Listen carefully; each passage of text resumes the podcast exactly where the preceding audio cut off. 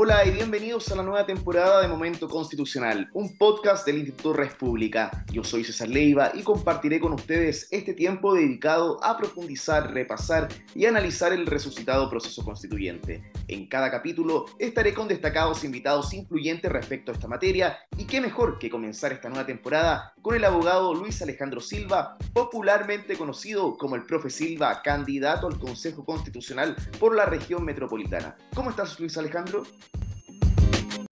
Hola César, muy bien, muchas gracias, muy agradecido por la invitación. Profesor, quiero comenzar preguntándote, ¿crees que esta vez el proceso puede resultar exitoso? Bueno, si por exitoso entendemos que el proceso culmina con una constitución que es aprobada por el pueblo, yo creo que sí. Si por exitoso entendemos que vamos a terminar con una constitución mejor que la que tenemos, yo creo que no. Perfecto. Luis Alejandro, ¿y cuáles podrían ser los riesgos que persisten en este momento constitucional 2.0? ¿Qué principios e instituciones se ven amenazadas? Por ejemplo, ya se ataca la subsidiariedad desde antes, y al contrario, ¿qué virtudes podría tener este proceso? Definitivamente uno de, de los mayores riesgos está en la pugna por correr la frontera que articula la relación entre el Estado y los particulares.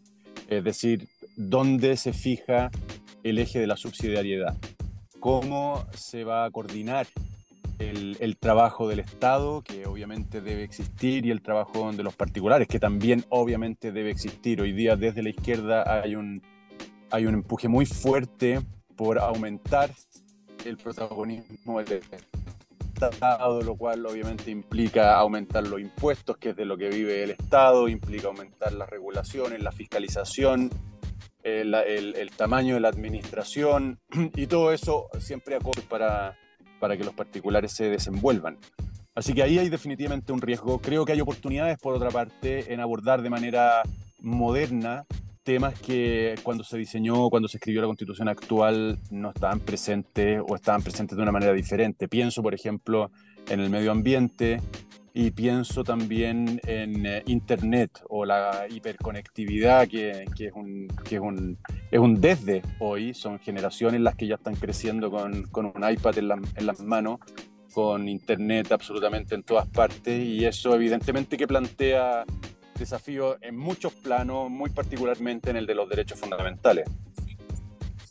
Profesor, Hace algunas semanas, José Ignacio Vázquez, ministro del Tribunal Constitucional y profesor de Derecho Constitucional de la Universidad de Chile, escribió una columna de opinión en el Mercurio en donde sostuvo que el nuevo proceso constituyente debió comenzar con un plebiscito de entrada para conocer la voluntad nacional y legitimar democráticamente su partida. ¿Qué piensa al respecto sobre eso?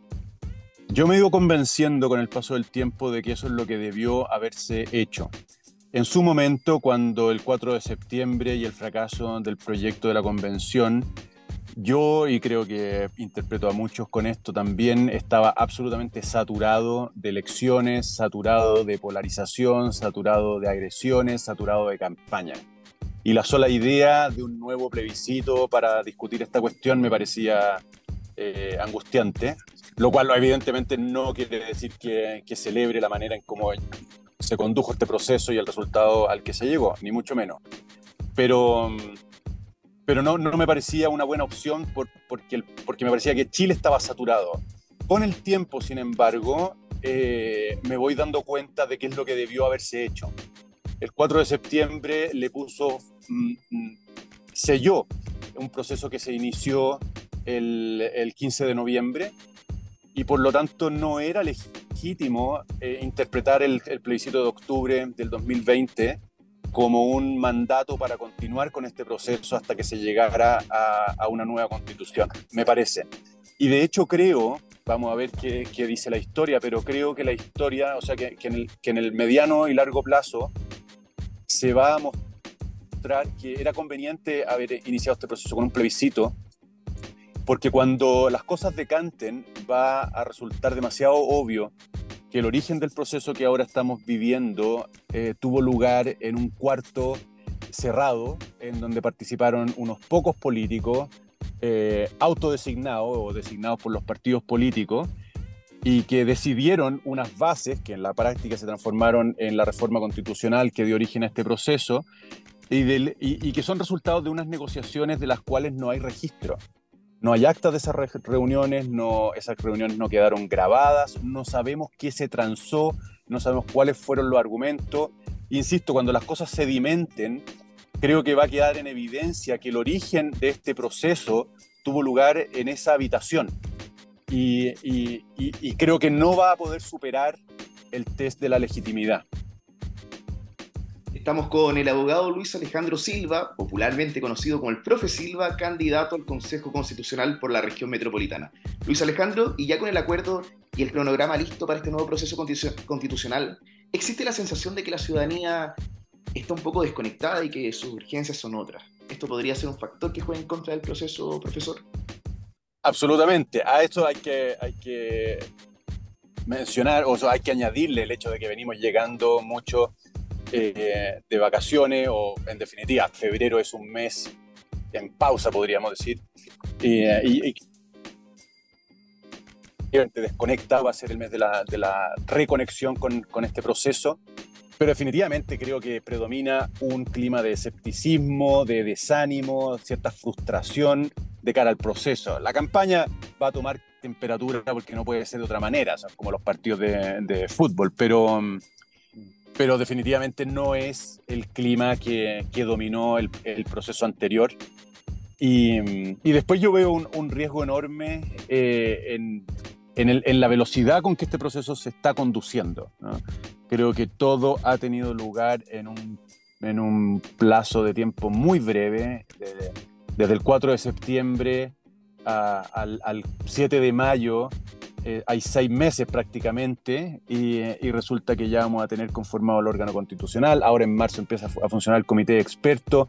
La premura con que se está llevando a cabo todo este proceso, obviamente que también conspira contra la identificación o el interés que la población pudiera tener por un proceso que en principio también eh, le, le puede resultar más o menos extraño porque se trata de hacer una constitución, algo definitivamente alejado de la cotidianeidad de la mayor parte de la población de nuestro país.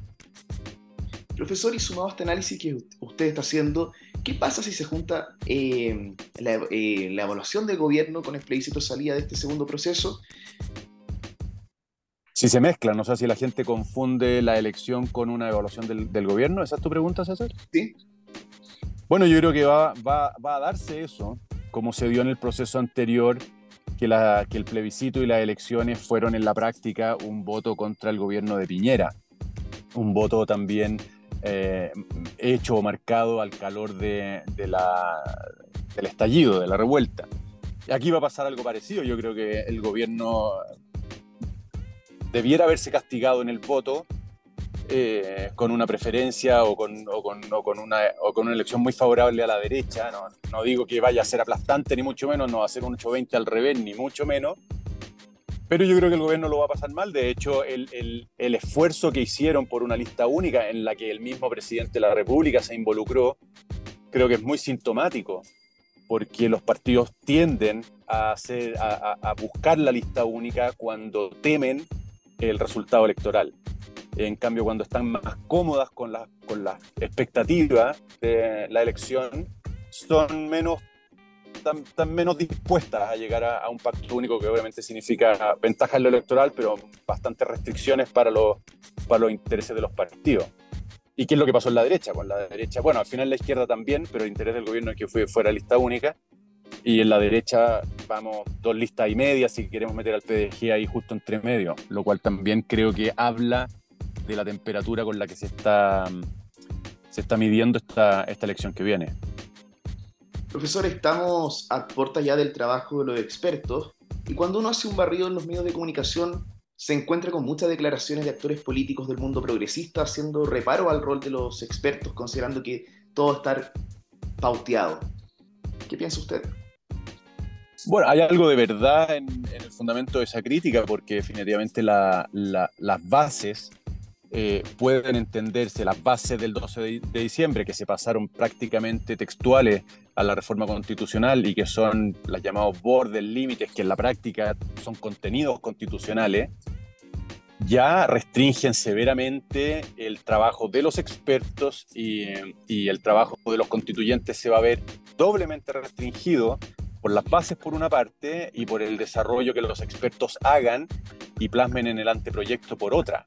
Es decir, definitivamente se trata de un proceso tremendamente mm, eh, reglado, regulado, modulado, tutelado, monitoreado, que, está muy, muy, muy lejos de la hoja en blanco que predominó en el, en el proceso anterior y que creo que puede llevarnos a, a un resultado que sea finalmente aprobado por la población, pero que va a adolecer, creo que puede adolecer de las mismas objeciones que, que hoy día se le hacen a la constitución vigente, ¿no?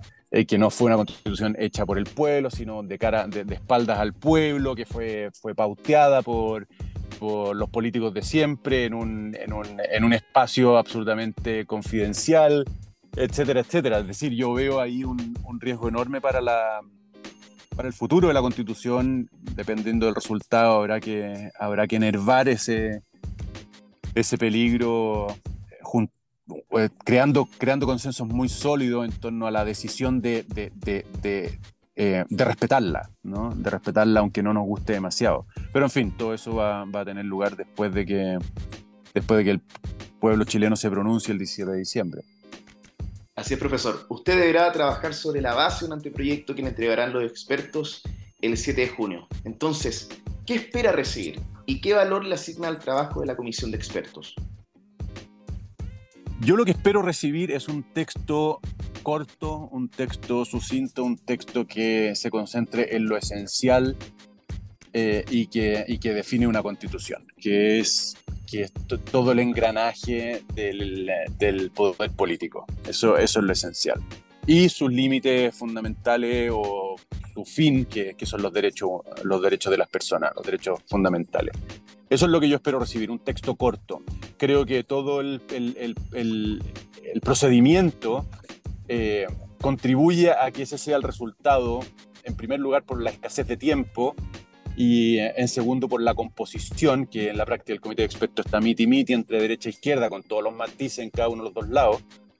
Y, y creo que lo mismo debiera ocurrir en, la, en el Consejo Constitucional. Es, decir, es tan escaso el tiempo, es tan, no quiero llamar engorroso, pero, pero, pero toda la tramitación, todo el procedimiento para resolver las diferencias dentro del, dentro del Consejo Constitucional y con la comité, el comité de expertos creo que van a, a, contribuir de nuevo a que se busquen los mínimos comunes.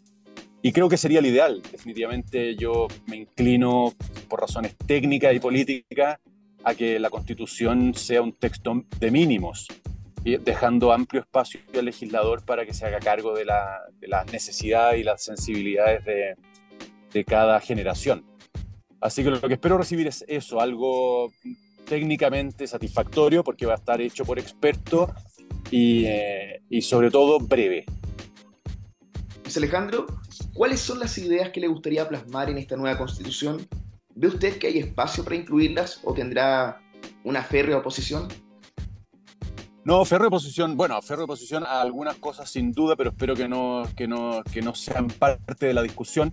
Pongo como ejemplo siempre eh, la vida y, y, su comienzo y su término naturales. Eh, ese para mí sería un, un motivo de, de, férrea oposición. Pero en otros ámbitos, sobre todo los, los, más políticos, estoy perfectamente abierto a conversar, aunque desde las convicciones, es decir, respecto del, del rol del Estado, voy a empujar todo lo posible porque sea un, un Estado pequeño, tremendamente respetuoso de, la, de, las libertades de las personas, que, que subsidie su, su, su iniciativa y no, y no que las reemplace que ayude o fomente la cooperación entre las personas en vez de articular eh, el, el Estado, la ayuda eh, como centralizadamente y como sabiendo mejor que nosotros qué es lo que necesitamos y, y, cómo hacerlo. Y después creo que, o sea, yo quiero pararme frente a este proceso también a, a, a promover las, eh, las, las, cosas buenas que tiene la constitución vigente, que creo que son muchas, eh, muy particularmente varias de las que están en el capítulo 1, bases de la institucionalidad, como son, por ejemplo, la servicialidad del Estado, como es la definición de la familia como núcleo fundamental de la sociedad, eh, como es el principio de autonomía de los cuerpos intermedios. tres, tres principios fundamentales del orden constitucional que están en la constitución actual y que, y que creo que debieran estar en la futura porque son, son perennes, creo que son perennes. Y después creo que hay oportunidades, como te decía, en materias medioambientales, creo que hay hoy, hoy día uh, una, una, visión mucho más comprensiva, más holística del lugar que ocupa el ser humano en su medio ambiente, de la responsabilidad que tenemos, del, de lo precario que es el, el, el equilibrio ecológico. Eh, por otra parte, como te decía, el, la circunstancia de que vivimos en una época de conectividad no puede, no puede ignorarse. Y, pienso muy particularmente en los derechos a la privacidad y a la honra, que, están tremendamente amenazados. Su, ellas penden de un hilo, literalmente, creo, en, un mundo en donde desde las redes sociales eh, y, las, y las técnicas de seguridad te pueden conocer la vida completa y la pueden exponer también al público. Ahí creo que también hay una oportunidad muy bonita de, de crecer y por último, para no darte la lata, César, en, en, en, el rol de las municipalidades. Creo, creo que ahí también hay un, creo que ahí también hay un espacio eh, muy interesante para eh, fortalecer el rol que las municipalidades cumplen en la orgánica en la orgánica administrativa de, del país. Interesante análisis de las cosas que deberían mejorarse de la actual constitución, eh, pero te quería preguntar también, ¿qué cosas actualmente te gustaría mejorar también que estén simplemente relegados a la ley? Uh, mira, me he preguntado, pero no tengo una, una respuesta, eh, por el sistema electoral porque el sistema electoral hoy día no está definido en la Constitución, la Constitución define los órganos de, del Estado, pero ni siquiera dice cuántos, cuántos eh, parlamentarios debe haber. Y ahí yo me he preguntado, pero es solo una pregunta porque no, no, tengo, no tengo la respuesta, eh, si no debiera incluirse en, en la Constitución alguna definición que, que, sea más difícil de modificar, por eso la instalamos en la Constitución, y que le dé mayores gar eh, garantías de estabilidad al sistema electoral. Creo que el cambio que se produjo con el paso del sistema binominal al proporcional eh, explica mucho de, de, la inestabilidad que el país ha experimentado desde el 2017 eh, y que obviamente no puede separarse del fraccionamiento que, que, que vemos en, los partidos políticos, es decir, creo que son hoy día 17, si no más, los partidos políticos representados en, el Parlamento y van a ser más, el, PDG se está dividiendo eh, y había otro, eh, se están creando nuevos partidos políticos, por lo tanto, podemos tener ahí un collage de partidos políticos que hagan prácticamente ingobernable eh, el, el, Congreso y por lo tanto eh, más precaria aún la relación entre el Ejecutivo y, y el, legislativo, que es una de las grandes críticas al sistema político hoy día y que muchos quieren resolver con un semipresidencialismo, lo cual yo creo que sería la peor de, la, de las soluciones porque solo agudizaría eh, eh, la tendencia que nos ha llevado a, lo que tenemos hoy día, ¿no? de, inestabilidad y de, y de precariedad. ¿no? En, eh, pero bueno, eso es una pregunta que tengo, como te decía, abierta, César, eh, y que me parece muy interesante discutir. Me encantaría esto discutirlo con, con mis colegas en el Consejo Constitucional, Dios mediante, y, y, y, seguir obviamente muy de cerca la discusión de, lo, de los expertos en el, en el comité. Profesor, el sistema de elección ¿Sí? de consejero es distinto al anterior. Mayor territorio entonces con menos recursos. ¿Cómo espera usted eh, captar la atención de los votantes? Bueno, obviamente yo voy a hacer mi mejor esfuerzo por, por darme a conocer, como el profe Silva, como una persona que, que sabe y que, que, por lo tanto puede representar un aporte importante en la discusión constitucional. Pero aquí eh, la estrategia electoral descansa sobre todo en, en, la marca del Partido Republicano y en el liderazgo de José Antonio Cast. Creo que todo el peso de la campaña y del éxito reposa en esos dos pilares y en un tercer pilar eh, solo en un tercer pilar en, la identidad de, este candidato que, soy yo, que, es el profe Silva. Y, y claro, eh, eh, esto que habría, lo que te estoy diciendo, habría valido para cualquier elección en mi caso, como militante del Partido Republicano hoy día, en el caso de las circunscripciones y de la región metropolitana, que, es la mía ahora, em, es más válido todavía, porque las posibilidades de cubrir al electorado con, con, información del candidato, de recorrer las 52 comunas que integran la región en los 59 días de campaña es prácticamente imposible. Y por lo tanto, tengo que descansar, tengo que apelar, eh, tengo que confiar en la marca republicano y en el, en el liderazgo de José Antonio Cast.